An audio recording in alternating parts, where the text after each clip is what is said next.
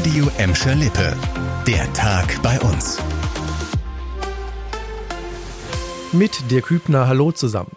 Marxloh 2.0.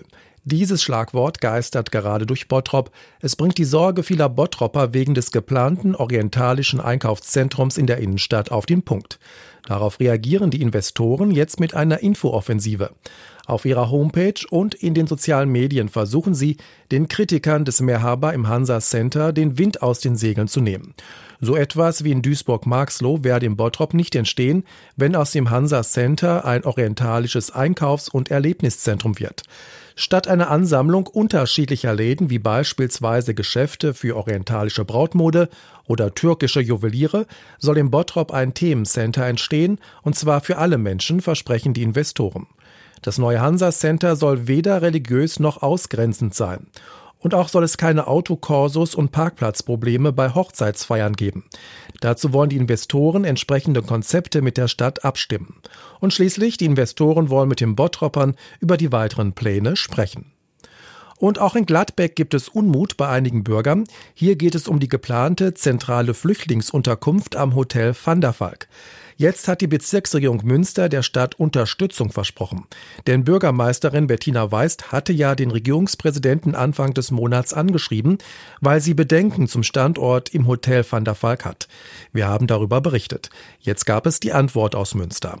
Die Bezirksregierung nehme die Sorgen der Gladbecker ernst, steht in dem Schreiben. Damit die Bürger sich sicherer fühlen, sollen die bis zu 620 Geflüchteten in der Landesunterkunft durch einen Dienstleister betreut und versorgt werden. Außerdem sollen sich mehrere Beratungsstellen um die Menschen kümmern. Für Kinder soll es Betreuungs- und Bildungsangebote geben. Am 12. Juni wollen Vertreter der Bezirksregierung der Gladbecker Politik vorstellen, was sie genau vorhaben. Zusätzlich soll es eine Infoveranstaltung für die Bürger geben. Bürgermeisterin Bettina Weist hält den Standort für eine zentrale Flüchtlingsunterkunft im Hotel Van der Valk für nicht optimal, vor allem wegen der schlechten Busanbindung und der Bedeutung des Hotels für den Tourismus in Gladbeck. Fast 30 Jahre ist der Mord an Claudia Ruf jetzt schon her. Die Polizei hat die Suche nach dem Mörder aber nicht aufgegeben und die Ermittlungen gehen voran. 175 Männer aus dem Raum Recklinghausen haben in den vergangenen Wochen eine Speichelprobe abgegeben. Nach neuen Hinweisen hatten die Mordermittler insgesamt 200 Männer angeschrieben und diese zu einem DNA-Abstrich aufgefordert, natürlich freiwillig. Auf der Liste standen auch einige Männer aus Gladbeck und Gelsenkirchen. Der Grund, ein Zeuge hatte damals ein verdächtiges Auto mit Recklinghäuser Kennzeichen gesehen. Die Polizei schrieb deshalb Männer an, denen der betreffende Wagen damals gehört haben könnte. Allerdings ist der entscheidende Hinweis auf den Mörder, der damals elfjährige, noch nicht dabei gewesen, sagte uns sein Polizeisprecher. Die kleine Claudia war im Mai 1996 im Rheinland ermordet worden.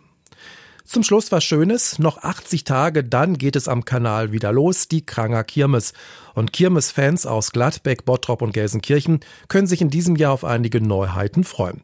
Heute hat die Nachbarstadt Herne dazu erste Details verraten. Unter anderem kehrt ein Klassiker aus den 90er Jahren zurück. Das Fahrgeschäft Airwolf soll die Besucher kopfüber durch die Luft wirbeln. Außerdem wird es eine neue Geisterbahn geben.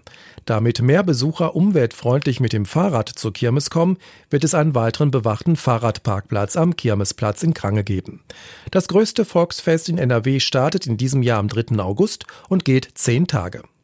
Das war der Tag bei uns im Radio und als Podcast. Aktuelle Nachrichten aus Gladbeck, Bottrop und Gelsenkirchen findet ihr jederzeit auf radio und in unserer App.